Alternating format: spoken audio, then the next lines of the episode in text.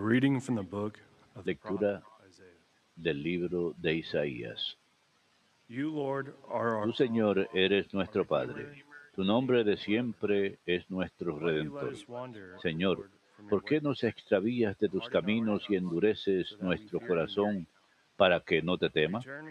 Vuélvete por amor a tus siervos y a las tribus de tu heredad. Ojalá rasgases el cielo y bajases, derritiendo los montes con tu presencia. Bajaste y los montes se derritieron con tu presencia. Jamás oído yo ni ojo vio un Dios fuera de ti que hiciera tanto por el que espera en él. Sales al encuentro del que practica la justicia y se acuerda de tus caminos. Estabas airado y nosotros fracasamos. Aparta nuestras culpas y seremos salvos. Todos éramos impuros. Nuestra justicia era un paño manchado. Todos nos marchitábamos como follaje. Nuestras culpas nos arrebantan como el viento. Nadie invocaba tu nombre, ni se esforzaba por aferrarse a ti, pues nos ocultabas tu rostro y nos entregabas al poder de nuestra culpa. Y sin embargo. Señor, tú eres nuestro Padre, nosotros la arcilla y tú el alfarero. Somos todos obra de tu mano. Palabra de Dios, te alabamos, Señor.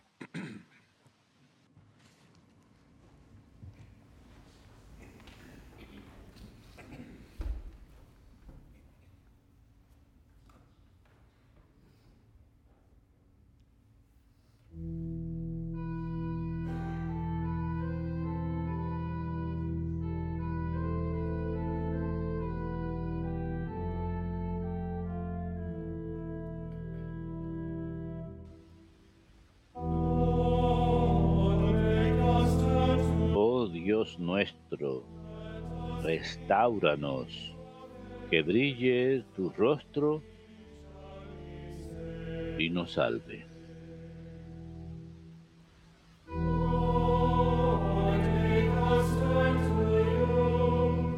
Oh Dios nuestro, restauranos, que brille tu rostro y nos salve.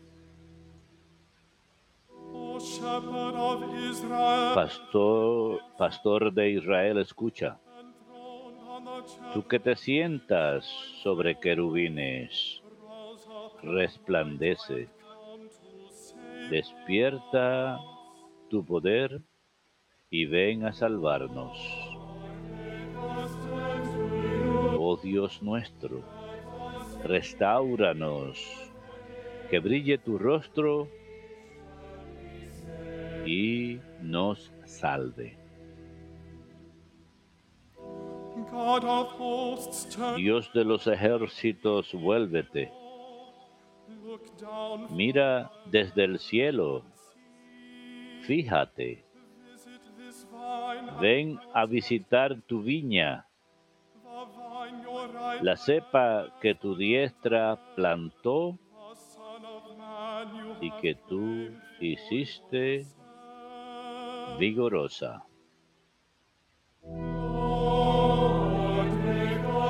Oh Dios nuestro, restauranos, que brille tu rostro y nos salve.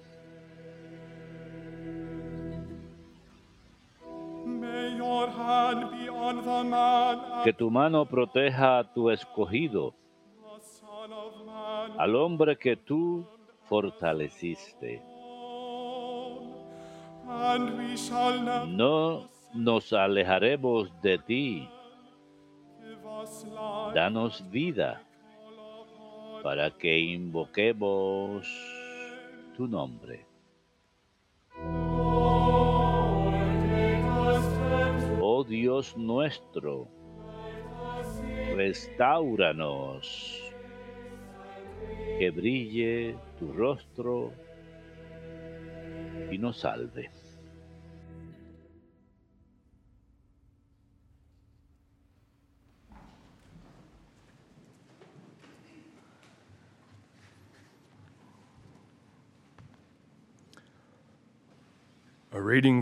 Lectura de la primera carta del apóstol San Pablo a los Corintios. Hermanos, la gracia y la paz de parte de Dios nuestro Padre y del Señor Jesucristo sean con on ustedes. En mi acción de gracias a Dios los tengo siempre presentes, por la gracia que Dios les ha dado a Cristo Jesús. Pues por Él han sido enriquecidos en todo, en el hablar, en el saber, porque en ustedes se ha probado el testimonio de Cristo. De hecho, no carecen. De ningún don. Ustedes que aguardan la manifestación de nuestro Señor Jesucristo. Él los, mande- los mantendrá firmes hasta el final, para que no tengan de qué acusarlos en el tribunal de Jesucristo. Señor nuestro, Dios los llamó a participar en la vida de su Hijo, Jesucristo. Señor nuestro. Y Él es fiel. Palabra de Dios, te alabamos, Señor.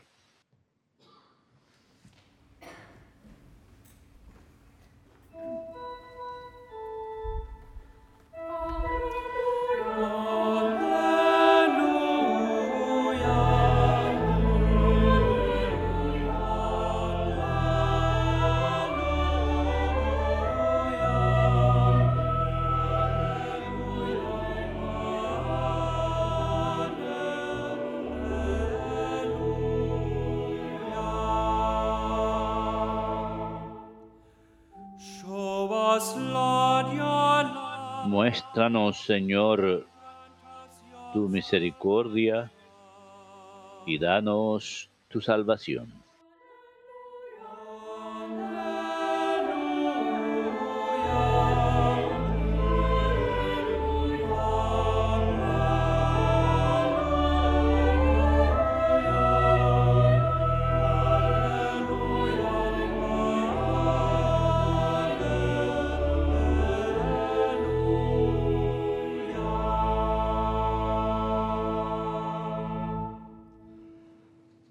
Dominus vobiscum. Et cum spiritu tuo. Lectio Sancti Evangelii secundum Marcum. Gloria tibi, Domine. Jesus said to his disciples, En aquel tiempo dijo Jesús a sus discípulos, miren, vigilen, pues no saben cuándo es el momento. Es igual que un hombre que se fue de viaje y dejó su casa y dio a cada uno de sus criados su tarea, encargando al portero que velara. Velen entonces, pues no saben cuándo vendrá el dueño de la casa, si al atardecer o a medianoche, o al canto del gallo o al amanecer. No sea que venga inesperadamente y los encuentre dormidos. Lo que les digo a ustedes, le digo a todos, velen.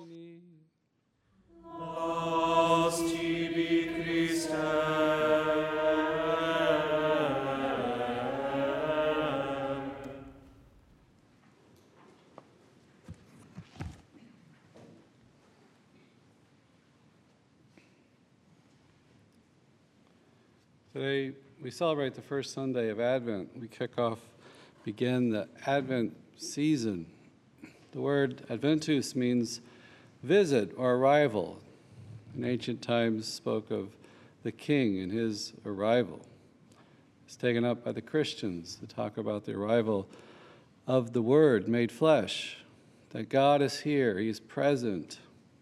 And we're called during this season in preparation for Christmas to pause, to seek that presence. We see the church's liturgy, the Catechism teaches in Advent, it makes present the ancient expectancy of the Messiah and renews our longing for his second coming. So we have these readings mixed in about the second coming. Tenemos las lecturas el día de hoy we have Isaiah acerca de la segunda venida. Tenemos Isaías songs of Isaiah 63. about the Messiah. Isaías habla acerca del Mesías que va a venir. Nuestra meta, pues, es desarrollar en nosotros, fomentar ese deseo en el Señor. Ese anhelo por Él. El Papa Benedicto XVI lo describió diciendo que debemos hacer pausa y meditar acerca de su presencia. A pesar que es un tiempo muy ajetreado en el año, que tomemos tiempo para pasar en silencio meditando acerca de esto. Juan Bautista, eh, en la preparación para la venida, él dice, yo debo disminuir y él debe aumentar. Yo tengo que hacerme pequeño y abrir mi vida a Jesús. La oración final de la misa es una hermosa oración que dice que estos misterios, Señor, de los que hemos participado, nos aprovechen. Te rogamos, pues incluso ahora, al caminar entre las cosas efímeras, nos enseñas a través de ellas a amar las cosas del cielo y a anhelar a lo que perdura. Y es una gran descripción. Caminamos en medio de las cosas efímeras, pero queremos las cosas que perduran, no este mundo que es pasajero. Dios, a lo largo de nuestras vidas, viene a nosotros en momentos de oración. Al servir a los demás podemos tener experiencias del Señor en las cruces que cargamos, en la comunidad de creyentes, en muchas formas diferentes viene a nosotros. Y el Adviento trata de fomentar este anhelo. Y estamos llamados a reconocer nuestra necesidad del Señor, nuestra necesidad y dependencia total del Señor. Todos hemos, nos hemos topado con muros en nuestras vidas, pueden ser en nuestras vocaciones, eh, diferentes vocaciones en las que estamos, diferentes estados en la vida, dificultades personales, eh, frustraciones, todas esas pobrezas que podemos experimentar, nos vuelven dispuestos a Dios. Da la oportunidad de que Él entre en nuestras vidas para que llene esos vacíos. Y por eso creo que estas lecturas de hoy nos hablan acerca de ello, de la primacía de la gracia, la necesidad de Dios, de que no podemos hacer las cosas por nuestras propias fuerzas. Esa no es nuestra religión. Nuestra religión cristiana y la fe judía es que Dios viene a nosotros, no que nos perfeccionamos nosotros mismos, no que de alguna manera lo encontramos a Él. Él viene a nuestras vidas. Y esta lectura de Isaías 63 expresa esto de manera muy poética y exclama, y esto fue escrito en la época del cautiverio en Babilonia, 500 años antes eh, de Cristo, y están regresando de ese cautiverio. Se cree que esta sección es cuando fue escrita y dice, Señor, ¿por qué nos permites alejarnos de tus mandamientos y dejas endurecer nuestro corazón hasta el punto de no temerte? Necesitamos cuando nos desviamos, necesitamos la gracia de Dios para regresar. La gracia de Dios mueve nuestros corazones y nuestras voluntades. sin la gracia de Dios, nos perdemos en el desierto, nuestros corazones se endurecen. Nos dice, vuélvete por amor a tus siervos. Un ruego, Ojalá rasgaras los cielos y bajaras, estremeciendo las montañas con tu presencia. Ojalá rasgaras los cielos, dice, estremeciendo las montañas. El Apocalipsis nos habla de que el día del Señor, que Creo que hay dos momentos en nuestras vidas en los que el Señor irrumpe en nuestras vidas y a veces eso en circunstancias muy difíciles. Él ya tiene nuestra atención con la cruz y luego está ahí presente, entra en nuestras vidas, irrumpe. y nosotros tenemos la libertad de responder con amor, pero Él viene, Él hace diferentes llamados a nuestras vidas rasga los cielos y baja.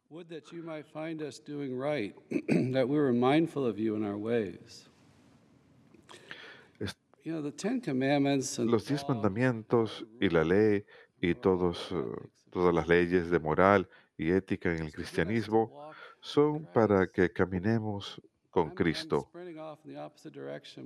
Yo voy en el sentido opuesto cuando peco.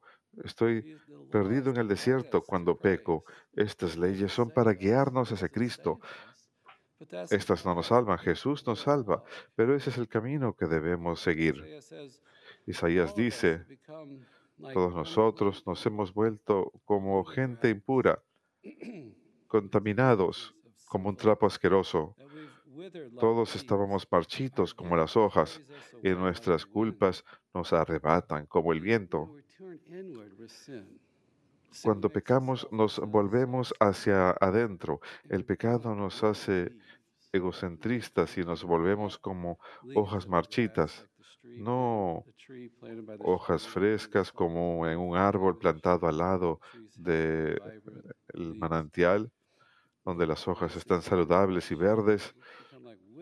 Nos volvemos como hojas marchitas sin el Señor. Nadie invocaba tu nombre, nadie se levantaba para refugiarse en ti.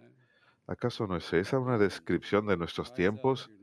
Nadie invocaba tu nombre. Dejamos de rezar. ¿Acaso tenemos una vida personal de oración disciplinada? ¿Buscamos al Señor? ¿Tratamos de buscarlo? ¿Es el primer lugar en nuestras vidas?